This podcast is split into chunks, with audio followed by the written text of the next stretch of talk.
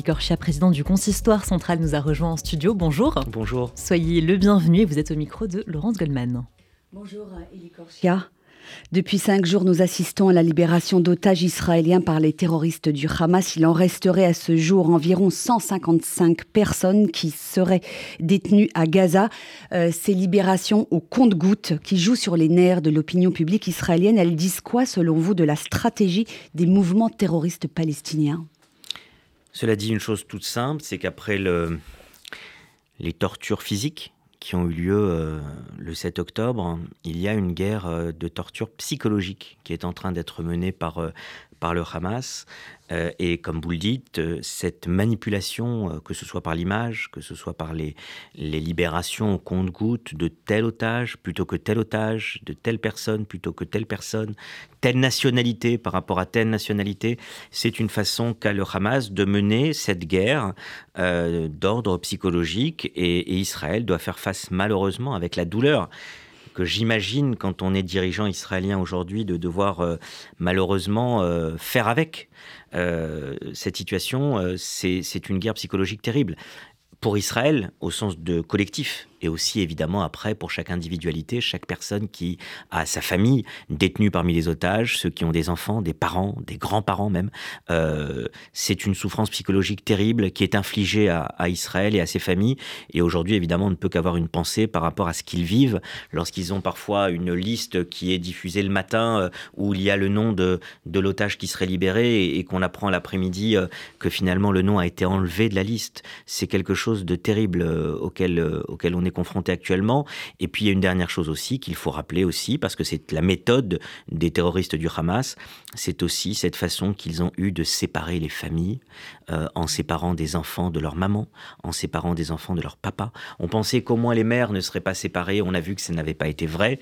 Et évidemment aujourd'hui il y a une terrible souffrance par rapport à ces, je pense notamment à ces enfants qui, qui, qui, ont recouvré la liberté après avoir enduré, on le sait très bien, des choses terribles, et surtout qui se retrouvent sans, sans leurs parents.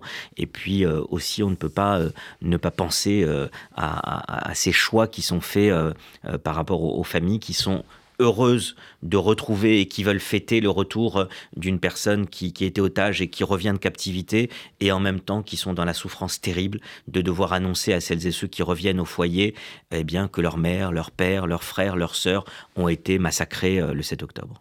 Euh, le petit Kfir, dis-moi, hein, dont les, la photo a, ému euh, le monde entier et son frère de 4 ans, Ariel, serait désarmé entre les mains du FPLP. Ils auraient euh, justement, comme vous le disiez, été séparés de leur mère. Est-ce qu'on peut croire le Hamas lorsqu'il dit nous ne détenons plus euh, ce bébé et son petit frère de 4 ans?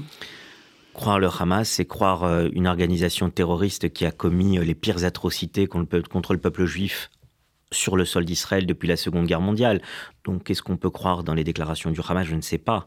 Euh, je n'en sais rien. La seule chose que je sais, c'est que ce qu'on entend, euh, c'est que le Hamas aurait euh, donné comme une offrande, comme une prise de guerre au FPLP cette famille, la famille Bibas, avec ses deux enfants dont vous avez rappelé, Kfir, qui est devenu un symbole, parce qu'évidemment, dans l'histoire contemporaine, un otage d'une organisation terroriste de 10 mois, un bébé, un nourrisson, c'est quand même affolant. Un bébé de 10 mois, on n'avait pas vu ça, mais son frère a 4 ans, Ariel, et, quand on voit déjà euh, le, le symbole que ça représente, on peut imaginer que le Hamas voulait aussi ne pas libérer euh, ses, enfants parce que par, rapport aussi au symbole qu'il représente. C'est terrible quand on sait que Israël est en train d'accepter beaucoup de choses euh, simplement pour euh, pour ramener euh, vivant euh, des, des, des enfants, des, personnes âgées, des adultes, parce que la vie compte plus que tout pour une démocratie comme Israël, par rapport à ceux qui prônent avant tout la mort, euh, on peut imaginer que le Hamas voulait s'en servir comme monnaie d'échange privilégiée. Là, on apprend que ce serait entre les mains du FPLP. Ça veut aussi dire qu'entre le Hamas, le djihad islamique, d'autres alliés comme le FPLP, le mouvement terroriste a, aujourd'hui plusieurs ramifications. Euh, c'est comme, c'est comme une pieuvre terroriste qui a plusieurs, plusieurs ramifications et Israël doit faire face aussi à cette difficulté. Je voudrais d'ailleurs ajouter un petit mot, euh, Laurence, quand même, parce que on parle du FPLP. Rappelons-nous quand même certains dirigeants de LFI qui avaient euh, voulu recevoir en grande pompe euh, une, des, représentantes du FPLP, Mariam Aboukada.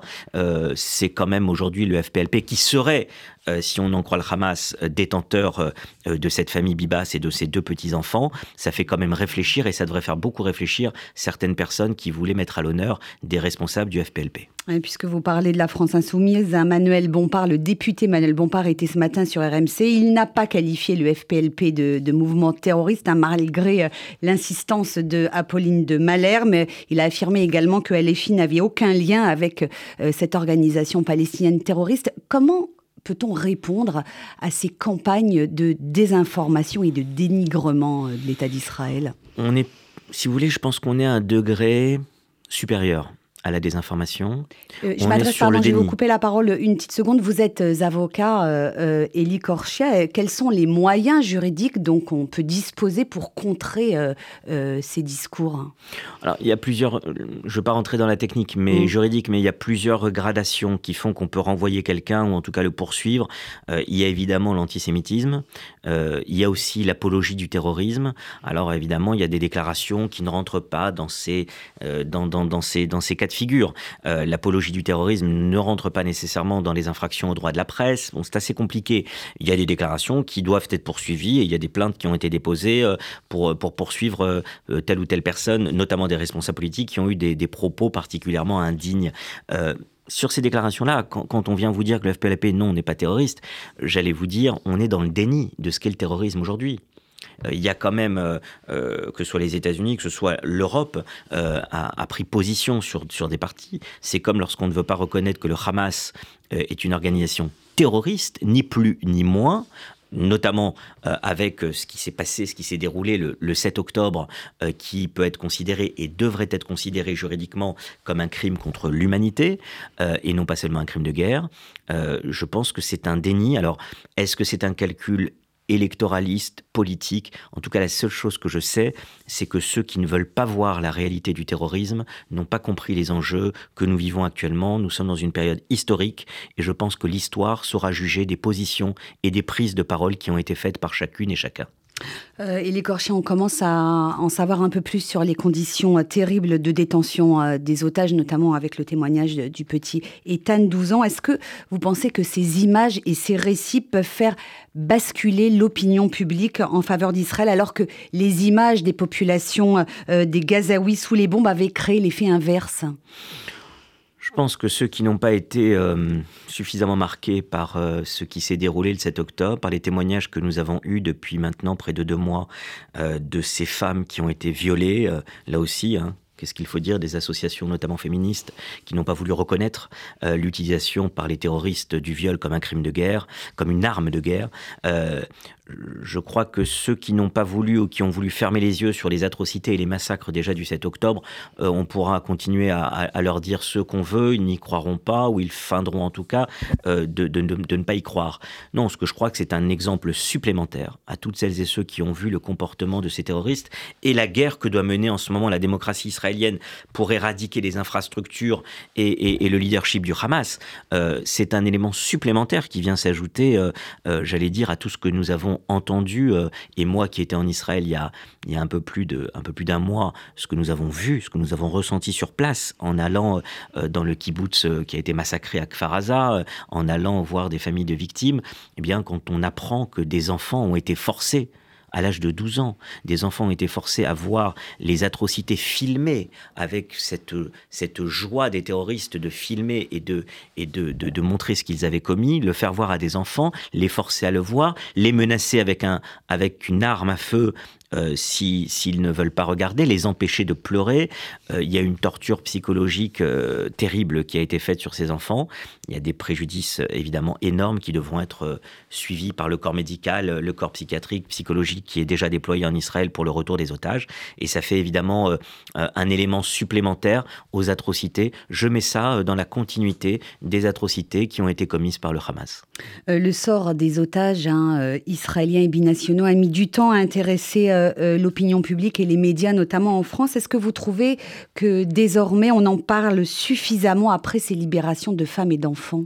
Je pense qu'on en parle suffisamment parce que, avant tout, euh, les familles d'otages ont joué un rôle très fort C'était leur rôle euh, d'imposer leur calendrier. On a bien compris au début que lorsqu'on est dans une guerre après le 7 octobre aussi terrible que celle que doit mener Israël après euh, les attaques euh, meurtrières du 7 octobre, on comprend bien qu'il y avait un double calendrier avec un double objectif.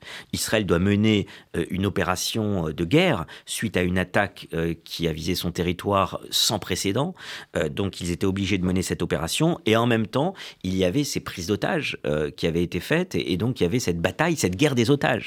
Et les familles d'otages, pour elles, ce qui leur importait le plus, c'était que le calendrier de la libération des otages soit au cœur des discussions au sens principal. Et donc, effectivement, euh, je crois que les familles d'otages ont joué un très grand rôle. Nous les avions rencontrés d'ailleurs en Israël au ministère des Affaires étrangères. Je me rappelle de leur détermination. Et avec les responsables de la communauté juive française, nous leur avions dit qu'elles pouvaient compter sur nous aussi pour relayer ce message. On a vu ces mères courage euh, qui, qui, sont passées partout dans les médias, qui sont venues en France, qui ont été dans tous les pays pour demander à ce que eh bien, tous les pays euh, et puis, eh bien, puissent monter au créneau pour la libération des otages. Je pense que le gouvernement israélien, qui doit répondre aussi à à, sa population. Les dirigeants répondent aussi à leur opinion, euh, à leur opinion publique, ont compris que, que la vie des otages était primordiale et qu'il fallait tout faire, y compris dans des, dans des décisions politiques compliquées. Dans des dilemmes, il fallait aussi faire en sorte de ramener le maximum d'otages vivants. Est-ce que vous faites partie de ceux qui appellent le président Emmanuel Macron à organiser très vite une cérémonie d'hommage national aux victimes françaises des massacres du 7 octobre? Est-ce que vous, comprenez pourquoi il ne l'a pas encore fait? Alors, la décision avait été prise. Nous en avions discuté euh, avec le cabinet du président de la République. L'endroit est déjà choisi, vous le savez, euh, euh, par rapport aux victimes du terrorisme. Le, principe avait été acté. J'ai entendu la position du président de la République, notamment lorsqu'il y a encore, y avait huit Français, aujourd'hui il y en a cinq encore, des Français qui sont détenus par le Hamas et dont on ne sait même pas, puisqu'on n'a pas de nouvelles des, des, otages et personne ne les a visités, ceux qui restent, pour savoir dans quel états, euh, dans quel état ils sont. Euh, j'ai entendu la parole du président qui était de dire il faut déjà être sûr et certain des victimes qu'on doit commémorer euh, pour pouvoir faire cette commémoration. Mais d'un autre côté, si j'étais, si je faisais une paraphrase présidentielle, je dirais en même temps, on doit bien comprendre que là, nous sommes à la fin du mois de novembre. les, actes terroristes, les, attentats terroristes qui ont été menés par le Hamas sont du 7 octobre. Je crois qu'il va falloir rapidement à présent que cette cérémonie puisse avoir lieu et je pense que la présidence de la République prendra ses, responsabilités et annoncera des choses très prochainement. Euh, depuis les massacres du Hamas euh, du 7 octobre, on assiste à une flambée d'actes antisémites en France, en Europe et également aux États-Unis. Euh, de nombreux journaux dans notre pays ont consacré des articles à la peur des Français juifs. Est-ce que c'est un constat que vous faites également et que vous partagez? De vous qui êtes le président du consistoire euh, central de France. Bien hein. sûr, et je suis, vous le savez, tous les jours du matin au soir en contact avec les communautés juives qui font vivre le judaïsme euh, partout en France et qui ont ces, évidemment ces remontées d'inquiétude. Je n'aime pas le mot peur, je ne l'utilise pas et je ne veux pas l'utiliser à, à votre antenne parce que nous sommes en France, qu'on est en 2023 et que je ne peux pas accepter que les juifs de France aient peur ou vivent dans la peur, qu'on vive dans l'inquiétude, qu'on vive dans la vigilance, avec une vigilance accrue, parce qu'on sait que la période est difficile, anxiogène, voire même potentiellement dangereuse, ça oui, nous vivons dans la vigilance, mais on est sur une ligne de crête entre d'un côté une vigilance accrue, un climat très anxiogène, avec des comportements de certaines personnes inacceptables. Quand on voit des gens qui ne veulent plus se faire livrer à leur domicile euh, des repas Uber Eats et qui demandent à ce qu'on le livreur laisse devant la porte, euh, des personnes qui se demandent si elles doivent laisser la mezouza encore sur la porte d'entrée ou s'il ne faut pas changer euh, le nom et mettre juste les initiales sur une boîte aux lettres, il y a des, il y a des choses qui sont effectivement inacceptables. Je crois que c'est un climat d'anxiété profond. Et il est normal actuellement, quand on voit le nombre d'actes antisémites qui ont explosé, quand on voit ce qui est en train de se passer, euh, il y a un climat anxiogène très fort. Mais, pourquoi je parle de ligne de crête Il faut que nous puissions continuer, nous, Français juifs, à vivre dans notre pays avec ce qui fait ce que nous sommes, sans tomber ni dans la psychose, ni dans la peur. Euh, à ce sujet, Jonathan Arfi, président du CRIF, a lancé une mise en garde hein, au sujet de ces Français juifs qui enlèveraient euh, leur mezouza ou mettraient leurs initiales sur le nom de la porte ou, euh, ne porteraient plus leur kippa dans la rue. Il a mis en garde contre un grand effacement, une invisibilisation des juifs dans la société française. C'est quelque chose que vous redoutez également? C'est une crainte. On vive comme des maranes, euh, quelque part. C'est une crainte aujourd'hui de voir ces comportements, encore une fois, sur lesquels, évidemment, je, je, je, veux dire qu'il faut faire très attention. Maintenant, moi, je suis pas là pour donner des leçons aux gens, je suis pas là pour donner des mises en garde. Euh, je, suis simplement là pour euh, lancer un signal d'alarme. Et je crois que c'est exactement le message qu'a voulu faire passer mon ami Jonathan Arfi. Quand je dis qu'on doit continuer à vivre avec ce qui fait ce que nous sommes, c'est qu'on ne peut pas en France en 2023 être un Français juif et se cacher. On ne peut pas vivre en se cachant, on ne peut pas vivre en ayant honte ou en ayant peur de ce que l'on est. Il faut continuer à vivre avec, euh, avec nos valeurs, avec notre identité, euh, dont on peut être fier, avec l'histoire que nous avons dans ce pays, qui est le nôtre. Euh, mais en revanche, évidemment, je ne peux pas dire la même chose et le même discours à quelqu'un qui habite aujourd'hui dans, un environnement immédiat potentiellement dangereux ou, avec de la délinquance très forte, et puis quelqu'un qui est dans un environnement peut-être moins exposé. Donc il n'y a pas de discours qui vaut pour tout le monde. Mais je crois qu'encore une fois, continuons à vivre normalement, en dépit du fait qu'on doit être très vigilant particulièrement précautionneux en ce moment, c'est une, c'est une évidence. Euh, on a vu, Elie Korcha, ces derniers jours sur les réseaux sociaux, euh, sociaux, notamment sur Facebook, se multiplier les appels d'Israéliens à l'adresse des Français juifs à faire leur ralia, considérant que, que, que notre avenir n'est plus en France. Qu'est-ce que vous leur répondez? Je vais vous dire, moi, ma position n'a pas changé. Vous me connaissez depuis quelques années. Euh, ma position est très claire. Elle n'a pas changé avant le 7 octobre ou après le 7 octobre. Je crois que lorsqu'on fait son alia, ce n'est pas pour fuir une situation. C'est parce qu'on a un projet, on a un projet de vie. On veut vivre en Israël, on a envie de vivre euh, sur la terre des ancêtres, euh, on veut vivre euh, dans le pays où la, où la Torah nous a dit il y a plusieurs milliers d'années que, que coulait le lait et le miel, et parce qu'on a un projet de vie en Israël. Il est quand même, on doit quand même réfléchir hein, à ce côté un petit peu ubuesque de la situation vouloir partir de France aujourd'hui parce que la situation est tendue, pour partir en Israël qui a connu les pires attaques, les pires morts sur son territoire euh, depuis euh, plus de 50 ans et avec les pires atrocités commises contre le peuple juif depuis la Seconde Guerre mondiale, c'est vous dire qu'on ne part pas nécessairement de France pour aller dans un endroit sécure. Euh, il faut quand même être clair, il faut dire les choses. On part en Israël. On espère tous que la sécurité va être restaurée en Israël. Mais évidemment. Ce qui n'est peut-être pas le cas de, des pays de la diaspora. Ce que je suis en train de vous dire, c'est que le combat aujourd'hui contre les ennemis du peuple juif. Il se joue en Israël, comme il se joue en France, comme il se joue en Allemagne, comme il se joue aux États-Unis ou comme il se joue au Canada. Vous avez vu la flambée d'actes antisémites qu'il y a eu en Allemagne. Vous avez vu la situation qui existe aussi dans les pays anglo-saxons. C'est un problème que nous avons aujourd'hui mondial. Encore une fois, les familles qui partiront parce qu'elles ont peur aujourd'hui ou elles, vont, elles veulent fuir la France pour trouver refuge en Israël, il faut qu'il y ait bien plus que cela. La Aliyah, c'est quelque chose de noble et on part pour un projet de vie, on ne parle pas contre une situation immédiate. Ceux qui parlent souvent par rapport à une situation immédiate. Malheureusement, on a aussi beaucoup de familles qui reviennent parfois d'Israël parce que ça se prépare une alia et ça se fait avec une volonté vraiment de porter un projet de vie. Et toutes, les familles qui font leur alia chaque année, et il y en aura encore euh, beaucoup cette année, bien évidemment, eh bien, on est là pour euh, évidemment les accompagner euh, et, les soutenir dans leur projet. Mais encore une fois, il faut que ce soit un projet positif, pas un projet qui part sur, sur une fuite de quelque chose.